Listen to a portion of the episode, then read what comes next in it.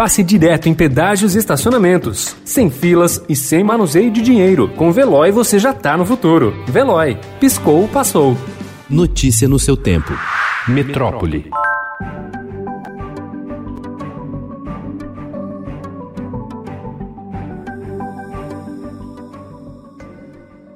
O Reino Unido autorizou ontem o uso emergencial da vacina contra a Covid-19 desenvolvida pela farmacêutica AstraZeneca em parceria com a Universidade de Oxford.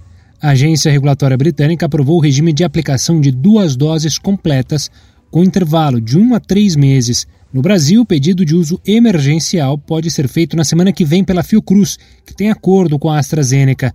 A vacina de Oxford é a principal aposta do governo Jair Bolsonaro para vacinar a população.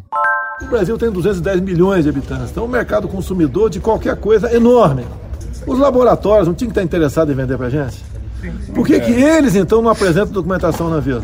A tentativa do presidente Jair Bolsonaro de responsabilizar laboratórios pela falta de oferta de vacinas no Brasil esbarra na demora do próprio governo em fechar acordos com os fabricantes. No caso da Pfizer, responsável pelo imunizante que já foi autorizado em mais de 40 países, o Ministério da Saúde assinou um memorando para adquirir 70 milhões de doses em 2021, mas o papel não garante o negócio.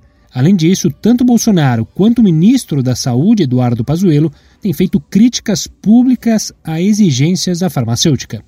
Os registros de mortes por Covid-19 nas últimas 24 horas chegaram a 1.224, o maior para um só dia desde 20 de agosto, de acordo com o consórcio de veículos de imprensa formado por Estadão, G1, O Globo, Extra, Folha e UOL, em parceria com 27 secretarias estaduais de saúde. A média móvel de mortes por Covid-19, que registra as oscilações dos últimos sete dias e elimina distorções entre um número alto de meio de semana e baixo de fim de semana, ficou ontem em 668. O Brasil já registrou 193.940 mortes e 7.619.970 pessoas contaminadas. Apesar dos alertas para que as pessoas fiquem em casa e não participem de festas e confraternizações, a expectativa é de que as estradas do estado registrem movimento intenso a partir de hoje. Ontem, o sistema Anchieta Imigrantes já apresentava pontos de lentidão.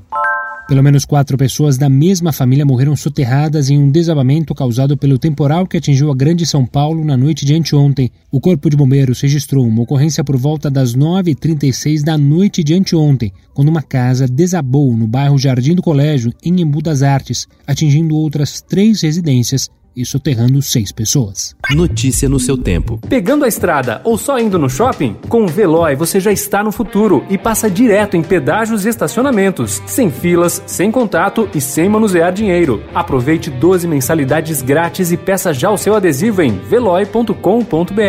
Veloy. Piscou, passou.